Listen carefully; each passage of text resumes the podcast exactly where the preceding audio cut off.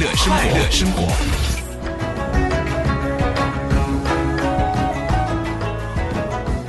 节目的一开始呢，还是要提醒大家伙儿啊，随时呢可以拿出手机啊，关注咱们的公众微信账号啊。呃，有朋友说关注公众号干什么？就问那么多干啥？关注我们的公众微信账号“海洋说”啊，大海的海，阳光的阳，说话的说，是吧？这个账号每天写很多这个有的没的的跟大家分享啊，也希望大家能够转发一下。那我们节目另外一个公众号是节目的同名公众号“海洋现场秀”，也欢迎大家关注啊。呃，一电乐有点闹哄的，你们给我换一个。就我天天我特别喜欢那个神龟的音乐啊，神龟的音乐。我最近有点有点特别累啊，这周末在清华上学，你这疲惫。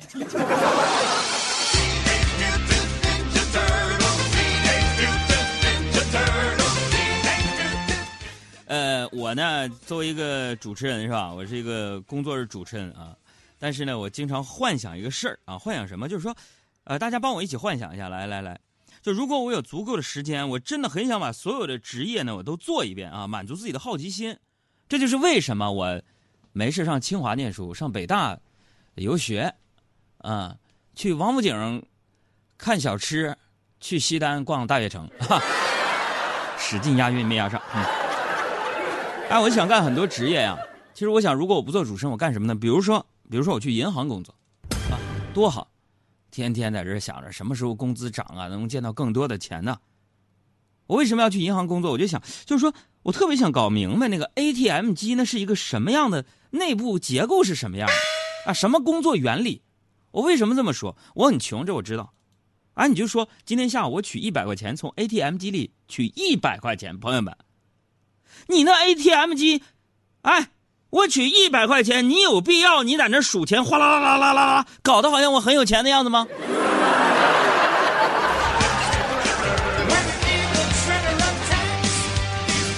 我跟你说，就这个细节啊，你们这些有钱人你体会不到。你说我要取个千头八百的也行，你在那哗啦啦啦啦啦啦啦在那数是吧？就取一百。我想知道 ATM 机里最小面值也就是一百了吧？你就啪给我吐出一张就得了吧？你看这哈哈一顿数，你讽刺我，你知道不？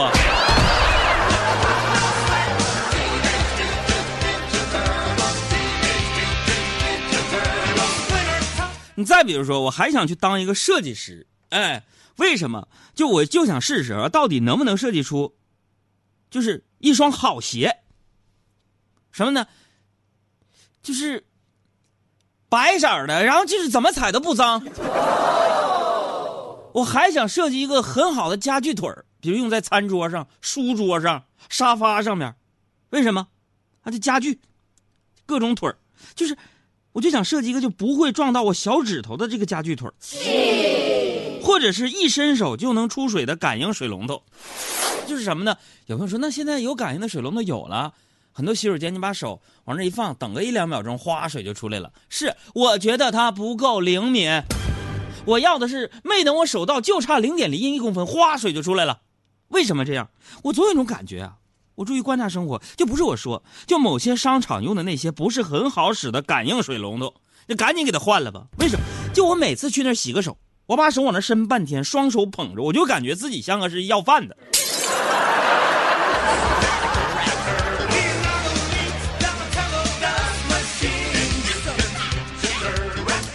除了去银行工作研究 ATM 机，除了去当个设计师，我还想开一个抓娃娃的店，就什么抓娃娃机那种店。为什么？哎，我就想研究一下，就是抓娃娃机到底是什么构造，它到底是不是骗人的？昨天我上电影院去看电影，我到早了，是吧？我在周围逛了一圈，还有时间，好没事我就投了几块钱，就抓娃娃，啊没中。再投几块还没中，再投几块还没中，再投几块娃娃还没中。朋友们，我这人知道东北人，我就跟那娃娃机刚上了。我兜里边，朋友们一共，哎，一共八百块钱，加上我刚取的九九百，我全都投那个娃娃机里边了。最后，朋友们说成果怎么样？哼，非常好，非常有战果，就是我非常成功的帮首都电影院。旗下的娃娃机所有的娃娃哈，成功的帮他们就是翻了个身呢。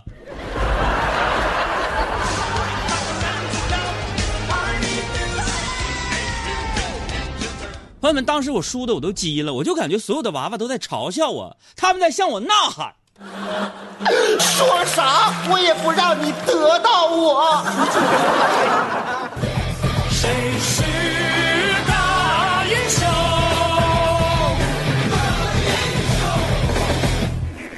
除了这些，我还想当个厨子啊！我真不明白，就是说人家那些做饭都像创作艺术品的人是怎么做到的？我非常的好奇呀。就在我们家，甭管谁做饭，只要是家里厨房开火，每次不把厨房折腾的像就是灾后重建的，那不算完呢。哎，这音效给我配的。就刚结婚那会儿，刚结婚那会儿，我们家基本都是我媳妇儿、你们杨嫂做饭。我就我发现，每次你们杨嫂做饭都特别咸。哎，有时候咸的就让我有点无法接受，但是我又不敢明提意见，怕她以后让我做饭。但我后来为什么我做饭，我实在受不了了。啊，有一回他还在那做饭，无意中我发现他居然在盛好饭以后，偷偷的给我那碗里边撒盐。别让昨天在你伤口狂妄的撒野，一碰就痛，一伤就悲，爱一遍就让老了好几十岁。昨天晚上，昨天晚上我这个回我爸妈家吃饭，哎，一进门。我发现我爸在餐桌前面已经等我很久了，是吧？吃着饭，我就大叫：“我说妈，妈，你做小鸡炖蘑蘑菇怎么没有鸡肉啊？”我爸也跟着叫：“媳妇儿啊，你这红烧牛肉里边怎么没有牛肉啊？”然后从厨房传来我妈的声音：“你俩给我闭嘴，好好吃你们方便面。”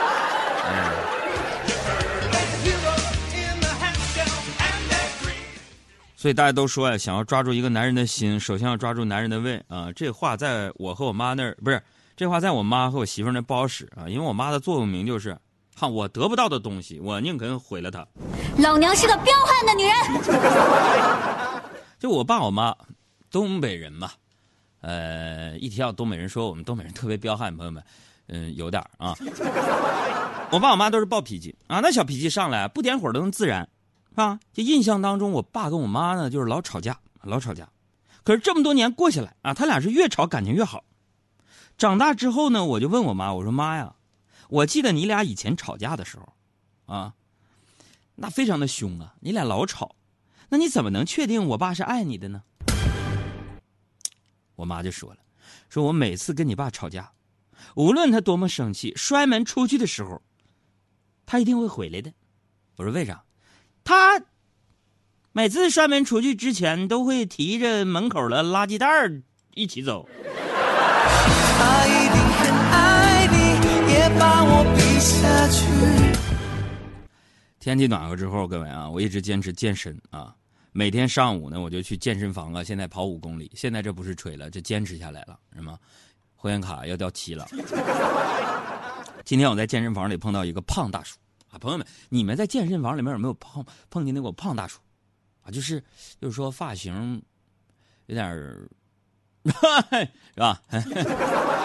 哎，陈佩斯、葛优、黄宏，对，耶，就这种胖大叔挺胖的啊，就是他一运动，你就感觉浑身上下幅员辽阔，忽闪忽闪啊！我不能说多了，说多了有些朋友该说我海洋，你讽讽刺我们肥胖人，没有这意思，就胖大叔。我不是说看他不顺眼，你这你自己胖就算了，你练我佩服你，但是你没事别瞄那个小姑娘，是吧？就就感觉很油腻。我跟他一比，我这非常苗条。然后我一开始啊，就是我们跑步嘛，我在这个机器，他在那个机器，就一一边跑。那你说咱们有个年龄的优势和相对论，讲的咱们这个身材还可以，是不是？然后那胖大叔就显得脸上无光啊，看我呢有些许似乎的羞涩，脸上无光了，那那是比的。哎呀，跑步机上，我这么一比，让胖大叔脸上无光了。然后从跑步机下来的时候，胖大叔就不敢看我的眼神，问脸上无光吗？洗完澡，让我们一起下到负一楼的停车场，啊，呃，胖大叔见我的车呢停在他的这个保时捷旁边，我就感觉他脸上又重新泛起了光芒。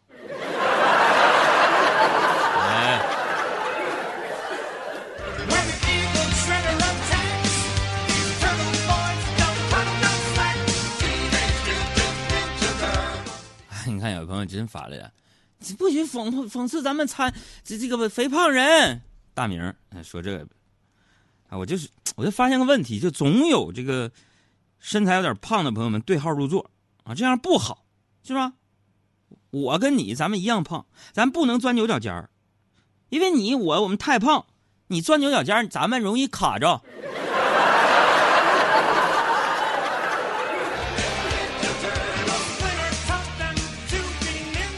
所以你看，这幸福就是个比较级，是不是、啊？跑步机的时候，我觉得我特别幸福。然后呢，站在这个他那个保时捷旁边，他觉得很幸福，是不是、啊？幸福就是个比较级，就这种感觉，除了在生活当中一些小细节中体现出来之外呢，还在同学聚餐呢、闺蜜约会的时候呢，表现的更为明显。各位，为什么这么说？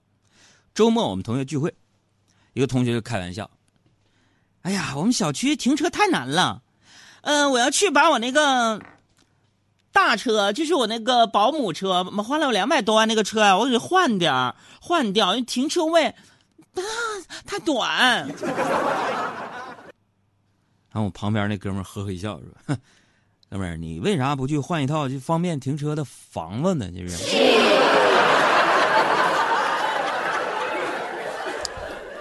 听我们节目就这点好，时不时咱拉个点，说一个这个非常重要的一些应用的部分。你比如说刚才说这是什么？说啊，我俩跑步的时候，那个胖叔叔呢觉得我幸福是吧？然后呢，你这个在他的保时捷旁边，他觉得他幸福，这就是说比较级啊。经济学、金融学当中还有个理论叫锚定理论，啥叫锚定呢？就是说，嗯、这说这些你们也整不懂怎么办啊？呃 也可以理解，你们不懂我也可以理解，毕竟你们没有在清华读过 EMBA 嘛。嗯、那这么这样，我直接说结论了，不讲原理了，行不行？啊，这讲不太明白。呃，就是就是说啊、怎么讲的嘛？就比如说嘛，幸福，大家想想幻想一下，比如说你结婚了，你的幸福关联程度很重要的还有一个，比如说你的收入是你自己的这个幸福指数，还有就是你是个男的，比如说你媳妇儿的姐姐或者是妹妹的老公的收入也直接决定你的幸福，对吧？哎，想想，哎，哎不是，哎呀，这这这，对对对，还有你媳妇儿的闺蜜的男朋友的长相和男朋友的收入，也决定了你的幸福，对不对？哎，所以昨天我们在上课的时候，是由我们清华大学金五道口金融学院非常著名的老师于建峰老师给我们讲的是，呃，理性的非理性金融这个课里边就举举这样一个例子，得出一个结论说，有一天，你女朋友或你媳妇儿的闺蜜，她的男朋友，啊，出现了。如果这个人长得挺磕碜的，挣的钱挺少，你一定要撮合。如果说特别帅有钱，你你你你你拆拆散他们，因为他和你的幸福有关。这铆定理论明白了吗？我那可怜的吉普车，很久没爬山也没过河。它在这个城市里过得很压抑。今儿呢是周一啊啊！一来办公室的时候，我发现你就看吧，凡是精神萎靡啊、一蹶不振的，周末没有过尽兴的，都是没孩子的。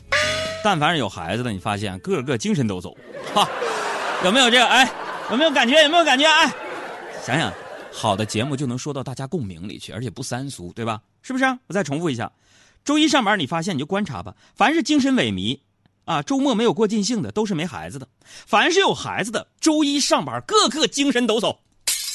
就这么跟你们说吧，就我感觉今天我们整个办公室都沉浸在终于把孩子送去学校了喜悦当中，即使堵车堵到怀疑人生，大家的脸上还是洋溢着幸福的笑容。谢谢。所以你看，幸福的比较级有时候还来源于你所处的环境不同，这也是小爱。等一会儿我问你个问题啊，非常专业的问题。金字旁加一个树苗的苗，这个念锚定理论还是铆定理论？等我先想一想，你你说的是哪？金金属金不字旁嗯，加一个苗，树苗的薅苗，毛的毛。锚定理论，对不对？嗯但是老师说习惯性都叫锚定啊，所以不要追究我这个错字啊。这也是那个锚定理论啊啊！为什么说幸福是比较级？你比如说，今天我问小胡，我说小胡，你有没有觉得有了小孩之后工作会比较有动力？啊，正常我们都讲有孩子就有动力了，一天再辛苦回到家看到孩子那张微笑的脸，一切都是吧，立刻被治愈了。小胡说有有有有动力哈、比如说你上班累了一天，头昏脑胀回到家里边看到孩子的脸呢，我说立刻被治愈了吧。我天，我就觉得哥呀、我还是上班好。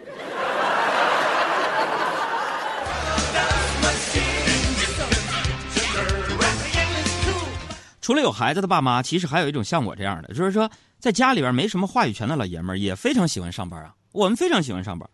最近我媳妇儿不知道从哪儿听说的，说看老公手机会让会让老公提神啊，这种谬论哈。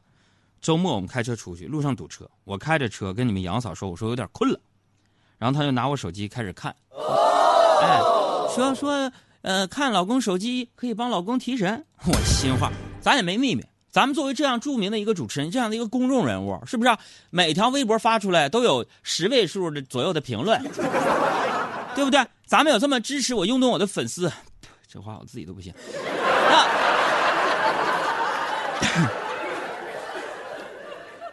啊，真说到这，朋友们，我那新浪微博也在节目里已经宣传很长时间了，能不能去跟我互动一下？我天天给你们问早安，就就最多也就几十个人回，能不能让它超过一百？算了，不说了，不可能的事儿。哎，这这这，我肯定没事儿嘛。作为著名主持人，什么媳妇儿看老公手机能帮老公提升，我怕啥呀？一，咱没有外遇；二，咱没有暧昧对象；三，是不是其他女的跟我说话，基本我勒都不勒，对不对？为什么呢？咱结过婚的人，咱得有点洁身自好啊。他在那看手机，说你放心，肯定能帮你提神。结果他转走了我七千块钱，我瞬间精神了。一颗心扑通扑通的狂跳，一瞬间烦恼烦恼烦恼全忘掉，我再也不要再。各位，如果你在车里边听我们节目，来验证一下你们杨嫂的理论，把你老公手机拿过来，让他把密码解开，你看他精神还是困，来，然后把他那一刻的照片发过来，啊，我们今天送给所有的媳妇儿们，燕窝七份儿。我摔到地球，地球摔掉，只要越跳